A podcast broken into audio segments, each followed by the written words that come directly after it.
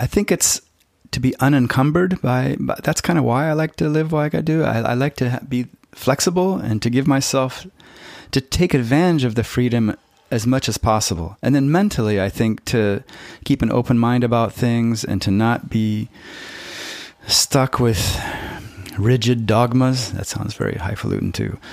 Uh, like freedom is out there and you just have to kind of grab it. You could ignore it and just see it as something in the distance. But I, I, I try to, to grasp it and I try to embody it in uh, my, my everyday actions and thoughts.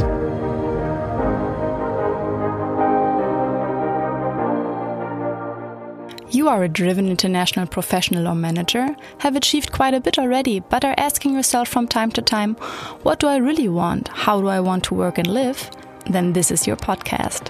I am Gina Friedrich, career and life coach for people who want to actively shape their future. Every second Thursday, I release interviews for you with inspiring, successful, as well as renowned international personalities from the world of business, NGO, and sports. They all will share with you what these questions mean to them, how they handled obstacles in their lives, and shaped their journey to where they are today. You are curious and don't want to miss anything? Sign up for this podcast right here. And now, let yourself be inspired on your very personal journey towards the future that you wish for.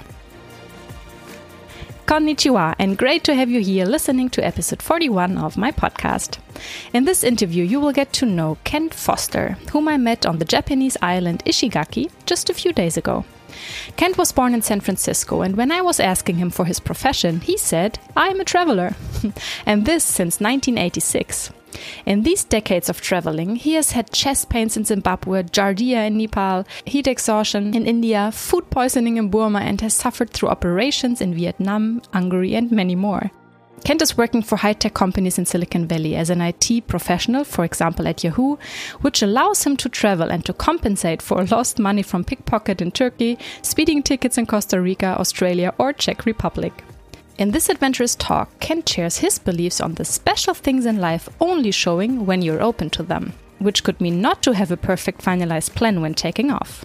You'll hear why he enjoys it so much living somewhere for a year, understanding the people and the culture, yeah, and also living like the locals do. Listen how he started his traveler life and freed himself physically and mentally from so many things, which give him the flexibility and freedom now without any feeling of ever regretting any taken decision. Why finding your own path requires not being afraid of taking some risks, how he makes it through moments of doubt, and why traveling does not have to be expensive. All this and more you'll hear now. So get ready to listen to some personal adventures. Hi, and thank you for being here. Thank you for having me. Kent, we met a few weeks ago, I think it was by now. Um, we are here on Ishigaki in Japan. And um, you're actually the first in person interview I'm having abroad. So I'm also, again, as usual, uh, but even a bit more excited to be here with you. And uh, yeah, the situation here in Japan for us also changed a bit. So even finding a place where we could have this interview was not uh, the easiest thing. And we both actively uh, decided on being stranded here in uh, on Ishigaki in Japan. I don't know if there's maybe there are a few words that you would like to share that um, in regards to how everything feels for you being here now, longer than planned, from what I understood.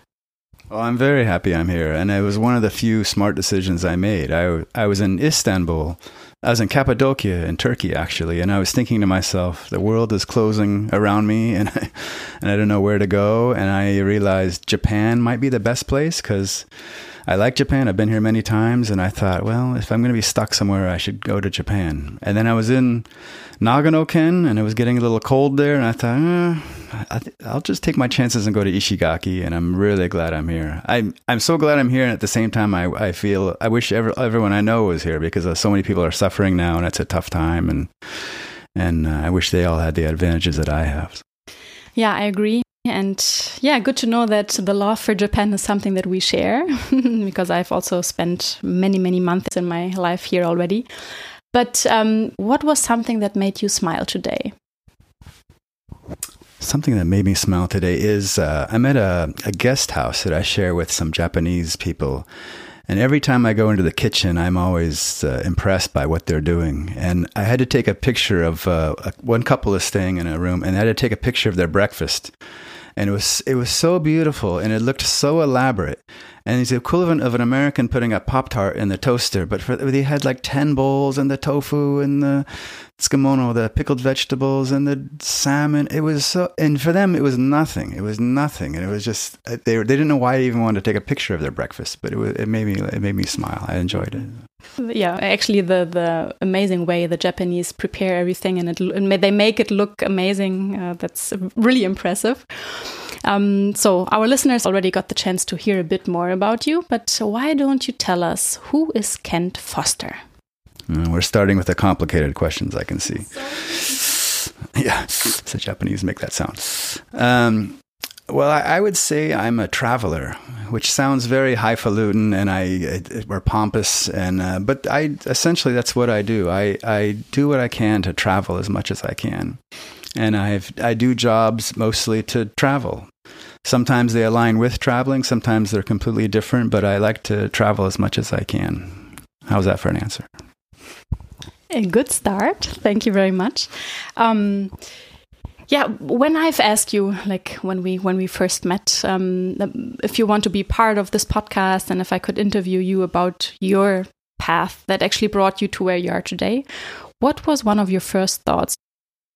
My first thought was if I had a path, and then um, I thought it over, and it's, it's, it's, these simple questions are the most challenging. And I even had to talk over with a friend. he's, you know, sometimes the the journey is the path. And I, even wrapping my head around that sometimes, of course, yeah, usually when you're traveling, the journey is much more fun than actually getting to the destination or fun in a different way. So I have, to, so how that aligns with the kind of th- people that you interview, I, I really have had to give a lot of thought to. You have a blog that uh, I took a look at. It's dromomaniac.com, thedromomaniac.com, which actually means uh, the uncontrollable, oh my god, uncontrollable urge to wander, uh, which again is a nice way of saying what you've just described to us. Um, and the the subline is the science and philosophy of one way travel. What is actually driving you to follow this urge to wander? What is what lies behind that? Is there anything that you could share with us? Well, I, I think it's it's basically that. I'm just a very curious person. I like to see new things and new places. And the one way idea is just to go and see what happens, and and don't be constricted by making a plan or just have a vague idea of a plan, but not like you know on day 14 I'm going to do this and day 50. I think if you do that, you're closing yourself off to what you see around you. And I think that's the the joy and splendor of traveling is to just the people you see, the events you might come across, the, the, the special things that only show themselves when you are open to them. When my very first trip, I uh, this philosophy I got from a Danish traveler named Jacob Holdt, and he wrote a book called American Pictures, and it was just a simple thing of him traveling around America. And nobody believed his story, so someone sent him a camera, and he uh, just took pictures. And it was even then people didn't believe his stories. But this this um, I'm nowhere near as intrepid as he, but his spirit really uh, affected me, and that's really why I wanted to travel and keep traveling. Mm, I completely agree. The chance to see the world, uh, experience cultures, meet people. For, for me, actually, I have to say that traveling is the biggest luxury um, in the world that uh, one can have. And especially the the fact that you also learn so much about yourself, right? I don't know if uh, if there's an experience or something that you could share that where you would say, okay, this was really like one key experience that actually changed or had an impact on how I look at the world, how I, how I look on life and work and so on. Well, I th I think it's a collective thing, and for Americans, it's.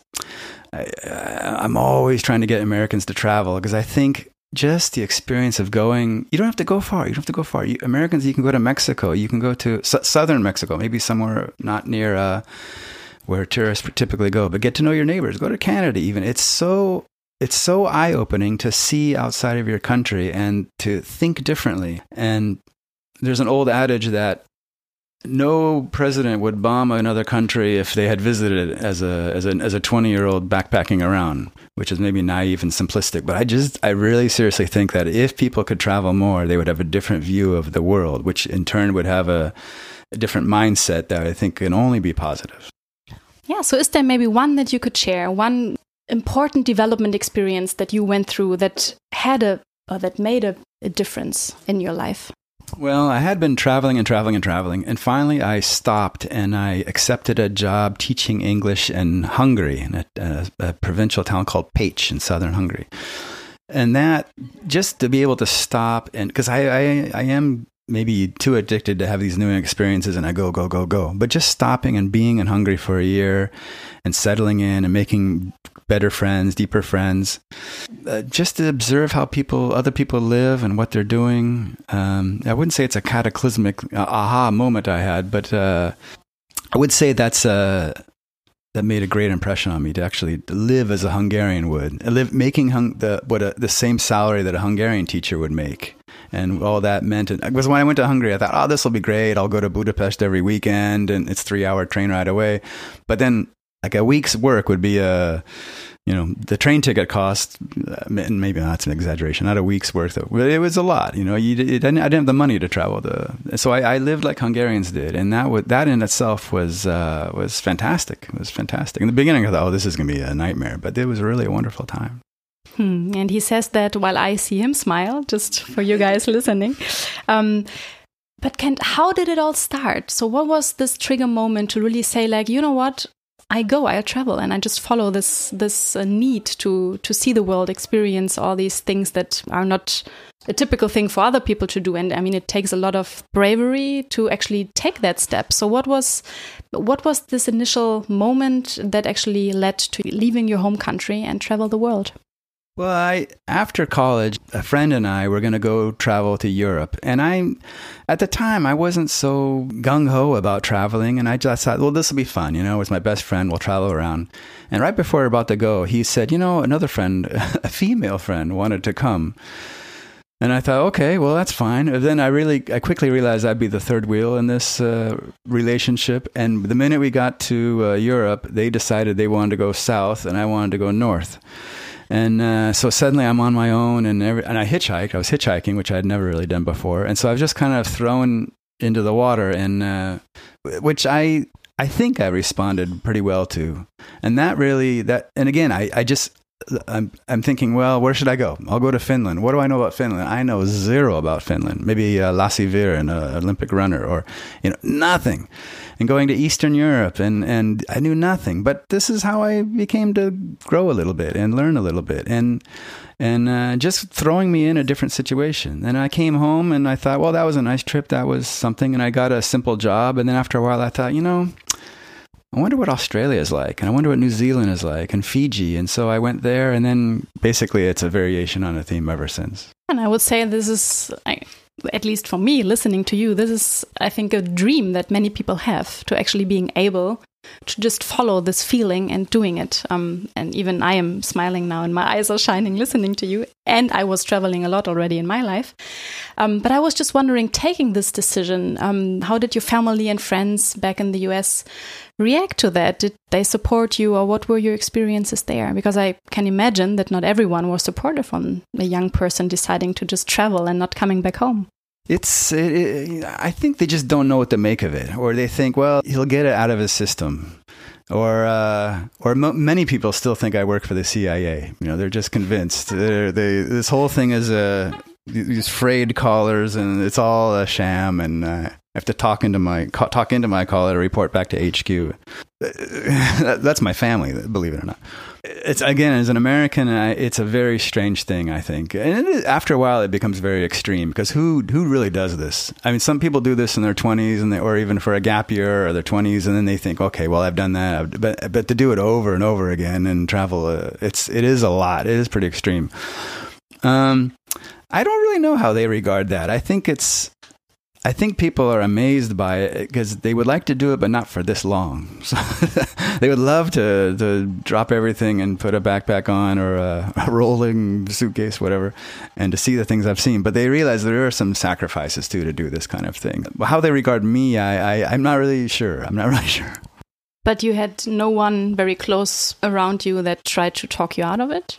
it sometimes they say, you know, is uh, I went to Syria just before uh, things were bad, and people were saying, "Oh, you know, uh, you must, be scary," or or going to hitchhiking around Africa, and I'm I, and I and I say, no, you know, the scary thing is coming back to America. There's no more, there's no scarier country than America. I, I fear for myself much more, much more in America than almost anywhere else in the world. Almost. I mean, some situations are a little bit weird, but uh, and I cut. I try to convince my friends that too, but it's hard for them to join me sometimes, or to or to take a take the step and do it out for themselves. And was there ever a time when you felt like, I mean, just quickly, since how many years are you actually sticking to this amazing way of enjoying the world? Well, I graduated from college in uh, 1986. So let's say 20, uh, a lot, a lot of years. And so almost every year since I've been out of the, I've been traveling at least six months of the year. So thanks, because I think this is very important for people listening now to know that this really is like a long time. And that I'm really old. um, I'm not going to comment on that. Fresh and shiny and uh, smiling a lot. Um, but I was just wondering if you yourself, um, with this plan that you said, like, is basically not having a plan, but saying that you spent half of a year um, traveling. Is there ever a moment, or did you ever have a moment of doubt or the feeling of this maybe not being the right thing anymore? Yeah. Um, I worked for a, a high tech company in Silicon Valley, where I, am from. I'm, I'm, I'm, a native. I was born in San Francisco and I grew up in Silicon Valley. And I worked for a company, and they would let me come and go at a moment's notice almost. And I loved that flexibility. And then one time they, I came back and they said, you know, we got bought by a, a bigger uh, company. And uh, you either have to come with us to the bigger company and you'll have a nice job and you can do the same thing. It's a very comfortable life, I realized. Or uh, you, you, you have to, we have to say goodbye because we can't keep doing the same thing now that we've been bought by this bigger company. And I thought about it because Silicon Valley, this, you know, it can be a very comfortable life and all, you know, all the creature comforts and these things. And I was a little tired of traveling and the go, go, go nature of it.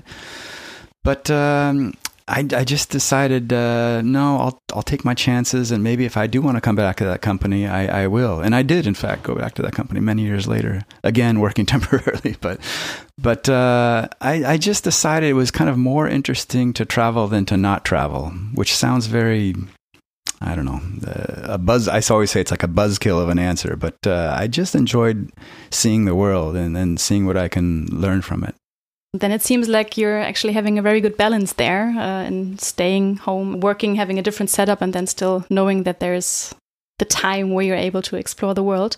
Looking back at the journey that you went through so far, what would you say was the hardest decision you ever had to make?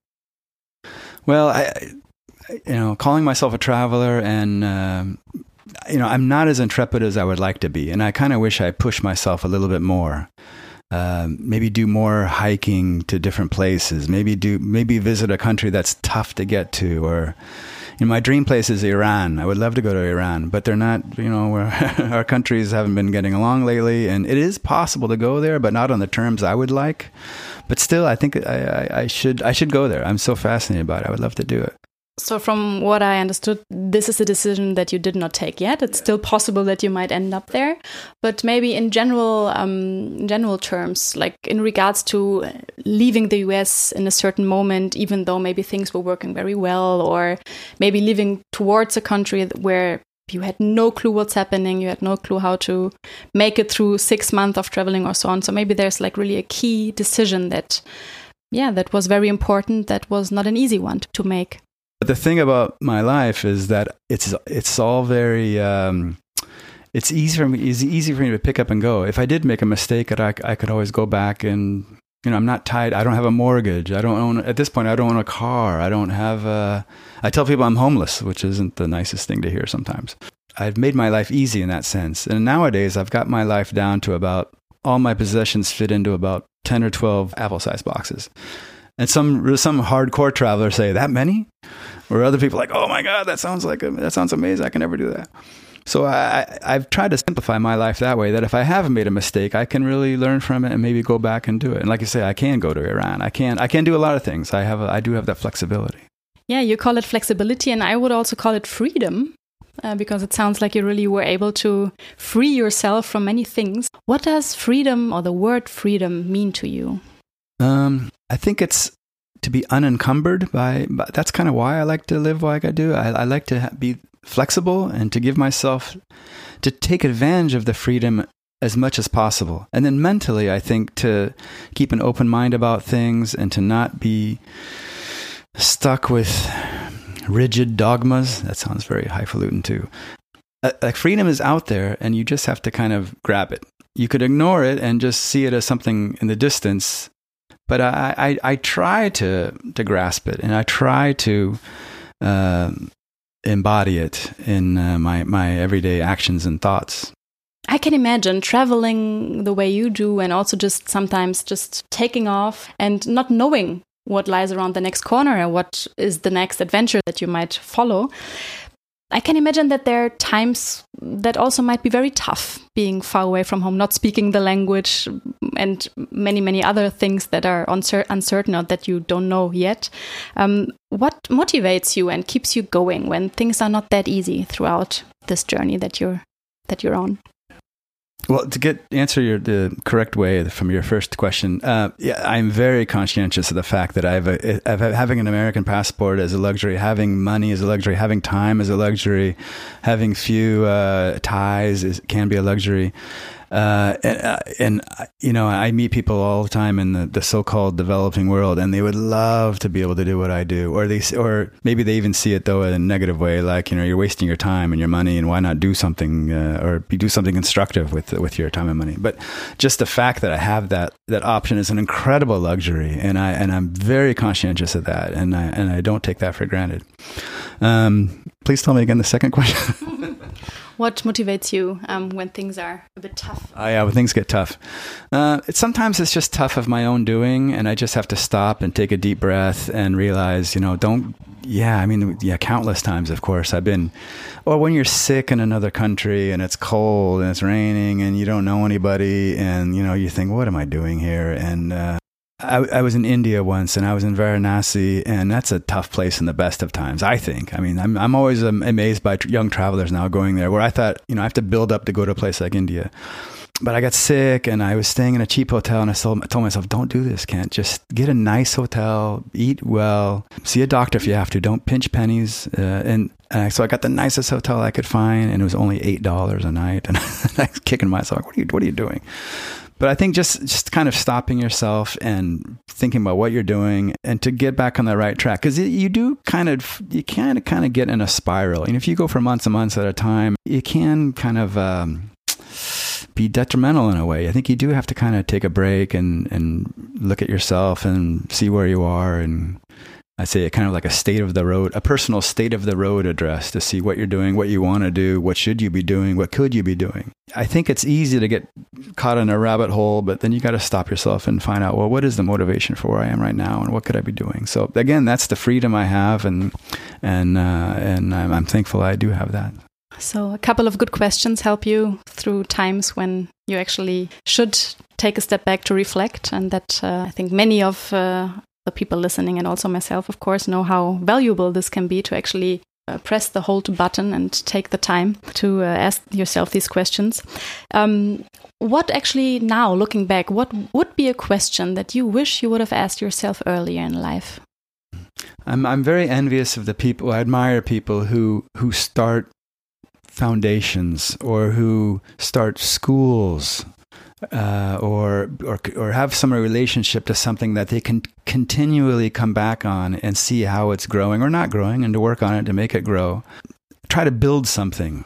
Where I'm been a little bit more scatterbrained, and I kind of want to. In the beginning, I just want to see as many countries as I could and just see everything. And then I thought, well, it's nice to go back to certain places, but I do kind of admire the people who who are kind of at least go back once a year or something, or once every two years, and try to try to develop something, be, be, do something constructive and I, of course I can still do that, and I can do that. But uh, in the beginning, I wish I kind of had that focus more. Yeah, thanks for sharing that so openly. If you would now imagine a close friend or someone you meet along the way, um, maybe even being caught in structures that uh, are different to the ones that you chose, if this person is actually trying to find what it really is that that drives them, something that is really like the core of what they would like to do and what they would like to spend their time on. Like ideally finding the perfect job that adds to the own values and builds on the core strength that a person have um, has to feel satisfied with what he or she is doing. What is an advice or maybe yeah, an own experience that you would share with such a person that is looking for an answer to the question of what is my path? What do I really want? Yeah, I think that's a tough one because I don't know how receptive people are to my advice generally, but uh, I think maybe this is this might be a big stretch, but just the fact that people see that I don't worry about the day to day things so much, and I do live very freely in a sense. You know, it's, it's easy for me to say, "Ah, take the risk. What do you have to lose?" Or you know, or what do you what you do have to lose? Is that really a huge thing to lose, or maybe you think it is. I try not to be too heavy handed with giving advice, especially if it's unsolicited. I, I can only think that people who see how I live it think, well, he's doing okay, you know, or he appears to be doing okay. So maybe it is okay to make a, a big change. Could be a stretch, but that's where I'm going to go with it. So, Kent, I'm sure that many people listening are currently asking themselves, how do you manage to actually travel that much? How do you finance all that? Well, I do everything quite cheaply. You know, I'm not staying in five star hotels, obviously, as you look around this barren room.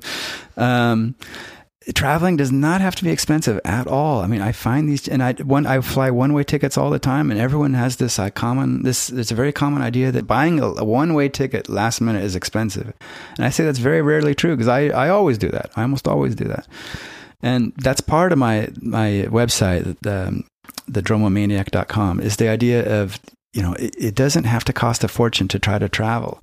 And often, often living close to the ground and staying and living cheaply, that's the best way to go about things.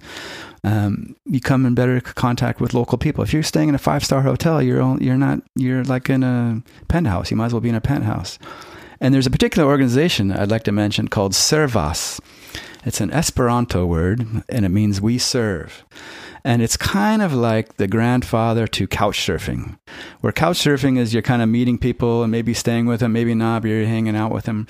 But Servas is kind of the pre internet precursor to this. I mean, they're still around now and they're, they get angry when I talk about them being uh, pre-internet because uh, they have an ugly website. They had an ugly website. The president uh, the, the organization got on me about this, but it's a great way to get in touch with people. It's a simple thing. If you visit someone and you stay in their home for two nights at a time, and you just live like they live. Maybe they're the type who wants to go out and have a drink with you. Maybe they're the stay at home type. Maybe they're, I like, I'm a suburban boy. It was nice to stay on a farm with somebody and see what farm life was like. And just, it's a great thing to do around the world. And I, I really enjoyed that. Says the guy who just invited me to his uh, room where we are actually sitting. It's like it could be a therapy setup, but it's not. We were actually laughing coming in here. Uh, no, but I completely agree. And yeah, You've mentioned India, and um, I'm sure there's so many more countries that are making people curious to travel there, but still, it it is challenging. I've I've spent more than half a year in India as well, and I have to say that there were a lot of learnings, learnings about myself and the way I look at things and the world, and also people. And I was impressed by the way a lot of people I met um, were thinking about their situation, and um, yeah, it made me think a lot. In general, looking at the path that you took so far, what would you say was the biggest challenge that you actually were facing? Well, India is kind of the place. I think. I think. I think everyone in their lives has to go to India at some point. And uh, I, I, say I have a love hate relationship with it, and I but I've been there five times, and I look forward to going back. So as much as I'm, I, I find it challenging, really challenging and really tough, and really makes you confront a lot of personal issues. And I just think India is everything. So, and I really do want to go back. Now they've made the the easy the visa is much easier now for everyone. So there's less of an excuse to to not go to work myself up to go to India, I went to Bangladesh because when you're traveling and you, you hear you hear I, anyone who'd been to India, I would interview them and ask them. I'm really annoying on the road. If I hear some people talking about travels, I always ask them and I, I interview them and I always, uh, you know, want to pick their brain. and I wasn't really sure I was up for India. You know, I hear the stories and uh, how intense it is, but how amazing it is. And I thought to myself, if I can handle five days in Bangladesh, I can handle India. So I decided I took a one way ticket to Bangladesh, not knowing that this was the time of their very first fair and free elections. It was a daughter of a president who had been executed against the wife of a president who had been executed. I'm not even sure. This was in the 90s and it, it was just chaos. And uh, I, my, I got to a hotel and there was a Dutch photographer there, and he was like, "What are you doing here?" And I was like, "Oh, I just came to have a look." And he looked at me, "Are you crazy? What are you?" And it was that was an amazing experience. And uh, but I'll never forget that. But uh, I thought to myself, "Okay, well, I'm ready. I think I could do India." So, but I went to Nepal first, and then I went to India. But just being confronted by you know, all the all the typical things, you know, the language, the food, the the people, the the the things you're not used to, the things that are different, the everything. It's just everything, everything, everything in that part of the world. And uh, and I uh, just became addicted. And I thought, well, this is great. You know, I, I can't wait to. You know, India is huge, and that's that. You know, the Southeast South Asia is amazing, and I've never been to Pakistan, and that's a challenge. That would be a challenge too. And again, I don't harp on the fact I have an American passport, but it does present challenges, and you really have to think of Oh, a lot of these challenges are in my head, of course, or maybe not. I, I think if I went to Pakistan or Iran, I am not worried at all about my personal safety. Within reason, of course, but just the idea that I think so many people think, oh, the minute you step off the plane, you're a target, and don't tell me from America, and put a Canadian flag on your backpack, and this, this kind of stuff. And I go, no, I'm not worried about that at all. And I think that would be very challenging, but it's got to be so rewarding. And I, I really uh, look forward to that. I think Pakistan is something I'm going to do. So, so many questions popped up in my head now. But uh, what made me smile now was that you said you're actually interviewing other people in different countries as well because you're so curious. What kind of questions, or maybe you have one or two, uh, that you usually are yeah, interested in knowing? And what is an answer that maybe surprised you a lot?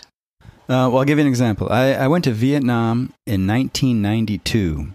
And this was before America had relations with Vietnam.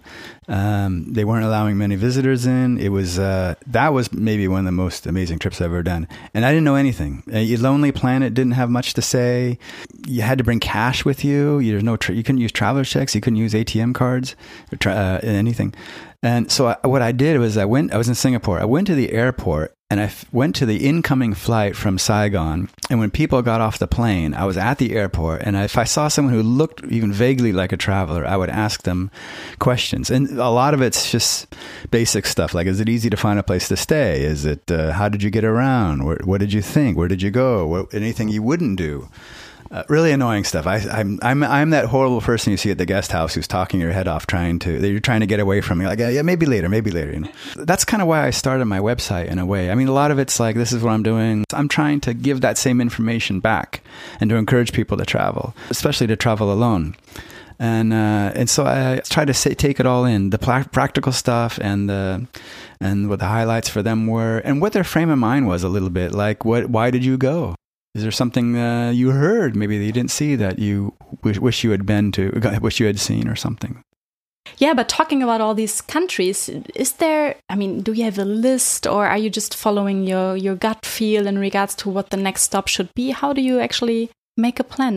Sometimes it's basically where I am in the world at that time and how much time I have. One of my little uh, hobbies I have is popping in on strange embassies in far flung countries like Russia had been a really hard visa for, still is a hard visa for Americans to get. I mean, they'll let you in. It's that's not hard, but it's just the process is incredible. I was in Burma, Myanmar, and I was just thought I'd pop by the Russian embassy, and the ambassador was like sitting out on the stoop smoking a cigarette, and I went there and he looked at me and didn't, you know, didn't understand what I was doing there. But we were talking and he says, come back tomorrow. I got a visa and a snap. And I thought, oh, now I have to go to Russia. Or I go to North Korean embassies in uh, wherever I am or Iranian embassies. Just, just, I know what they're going to say, but it's fun for me just to talk to them and yeah, wow. So having this freedom and this flexibility that you actually have right now, I was just wondering if there is something else that you would say is not negotiable for you in your life. Well, most people would crack that uh, a full time job is not negotiable because I seem to rarely have one. Um, that would pin me down. I'm, I would say maybe going on a package tour which is ironic because I'm a I'm also a, a sometime freelance tour guide or I lead tours and I'm not the person who would take a tour. Uh, so I see both sides of that coin. But kind of the idea of just being stuck in a tour and, and okay, from eight o'clock to 10 o'clock, we're doing this and 10 o'clock. When I'm running the tour, of course, that's what I want to do. And that's how I want it done. I don't want people arguing with me. And I want everyone to do the same thing. But, want, but the idea of taking a tour uh, is something that uh, I just don't understand really. I, I just kind of, because what if you're doing something you like? You want to, you want to stay longer. Or if you go there and you, I don't want to spend two hours here. This is a waste of time. Let's move on to the next thing. Okay, so really being completely free in scheduling your day. And given everything that you've experienced, and I mean, you've shared so much uh, with us now, what is something that you would say surprised you the most looking back at your life until now? I'm surprised I'm still doing it because when I was in my 20s, I look, I would look at people in their 40s and go, "Oh man, come on, give it up! You know, what are you doing?" And I, and I had no mindset of what my life would be like later, and so I, I just looked at people in their 40s and 50s, like, "Are you really? You're still traveling?" And now that I'm in, my, I'm in my 50s, and I think, and I just think, I wish I had more respect for. Uh, I was a little bit out of my own head a little bit about other travelers back then because uh, because I, I am I like being a, a traveler with more experience and more life experience, uh, was what I mean. Um, because I, I, think I look at things a different way. You know, I go back to like Hungary as an example. Uh, Hungary is a place I went on my very first trip, and then uh, and I went back again and again, and then finally I decided to teach English there. And that's a country that's kind of grown with me in a way. And I, it's interesting for, and I've I have friends that from that very first trip and it's interesting to see how they've grown and I've grown and the things we believe or disagree on and their lives and how you know I, I just think it's a country that's grown with me and it makes me take stock in myself every time I go back. I always want to go back to Hungary to kind of see where I'm feeling about myself and how I stand with myself. And because uh, that's one of the few countries that I go back to almost all the time.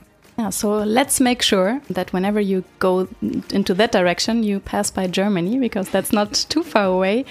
Kent, that was super inspiring and uh, exciting. And um, yeah, I can only say thank you for sharing all that so openly with me and the listeners. And now I'm looking forward spending a bit more time with you chatting about the details and all the countries that you've mentioned. Thank you very much for having me. It's an honor. It's I don't really think out loud about these questions a lot, but it's it's uh, nice to hear them. Thank you very much for having me. Are you currently asking yourself what it is that drives you in order to shape your journey consciously? Let us find out how I could support you as a career and life coach and book your free initial consultation. Just get in touch via coaching at gina-friedrich.com. Thanks for spending your time with me again and have a happy day ahead.